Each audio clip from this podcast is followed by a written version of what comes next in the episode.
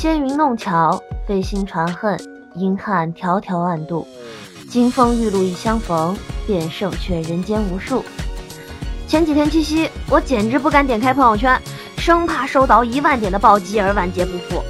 年轻史研究的朋友们，大家好，我是亚三，我是石头，欢迎大家收听我们的新栏目《不清不明叨叨叨》。对于今天的年轻人来讲，七夕绝对是一个要隆重庆祝的节日。那我们这一期的节目就来聊聊七夕。哎，石头，你发现没有？中国人都特别能耐，可以把清明节以外的所有节日全部过成情人节，把光棍节也变成了买买买的双十一。别的节日我不知道，但是七夕的俩主角牛郎和织女，人家呀本来就是正经的两口子。什么正经两口子啊？牛郎偷了织女的衣服，害她不能回天上，只能在人间给他做媳妇儿。这不是拐卖是什么呀？是嫁给牛棚的女人啊，简直啊！你看天庭打拐办来救织女，他还不乐意回去。你说这个织女是不是有斯德哥尔摩啊？啊，好一个凄美的爱情故事，被我们脑补成这样子了。退一万步说，就算这个是凄美的爱情故事，天上一天，地下一年，这个时间到底是按天上的算，还是按地下的来算？如果是按照天上的时间。这个牛郎等到死也见不着他媳妇儿，按地下的来算，那织女可是天天见牛郎呀。我看呢，你就是羡慕嫉妒恨，单身王羡慕恩爱狗。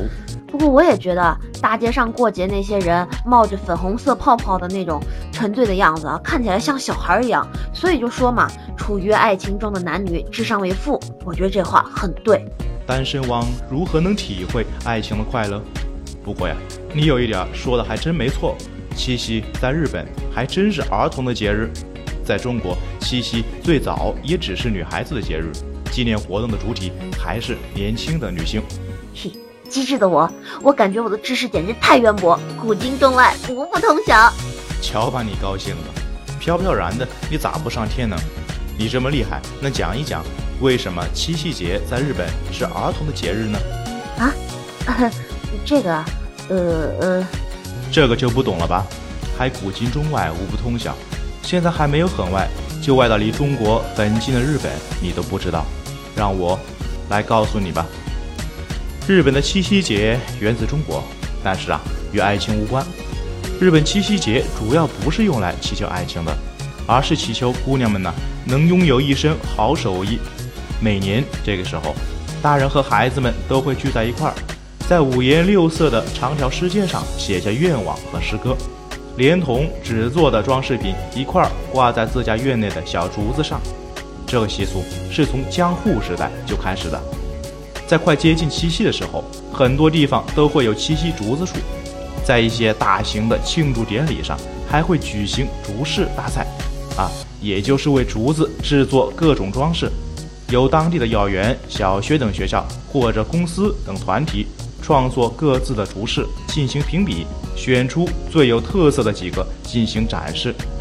所以说呀，七夕主要是小孩子们参与的节日，你懂了吗？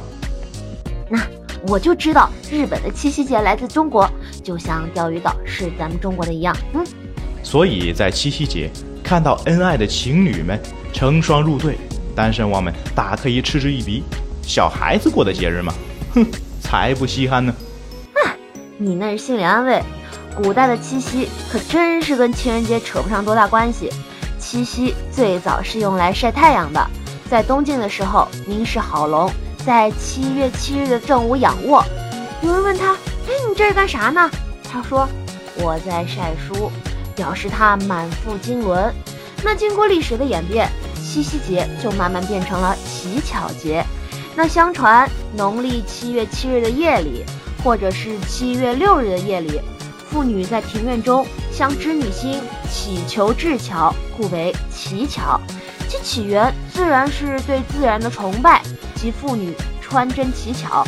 那到了宋代，与西亚和古巴比伦的风俗相融合，形成了膜拜摩喉罗的风气。直到后来才被赋予了牛郎织女的传说，并使其成为象征爱情的节日。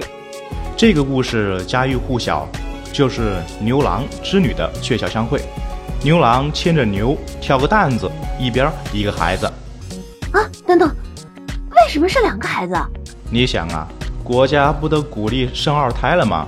所以他们响应国家的号召，多生了一个呗。可是国家也没有亏待牛郎和织女啊。七夕节已经被国务院列入第一批国家非物质文化遗产名录了，不仅是节日，它还代表了中国的文化与历史啊！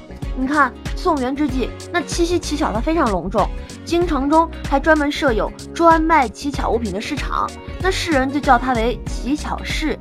宋代的罗烨在《醉翁谈录》中说：“七夕，潘楼前买卖乞巧物，自七月一日车马称夜。”至七夕前三日，车马不通行，相次拥恶，不复得出，至夜方散。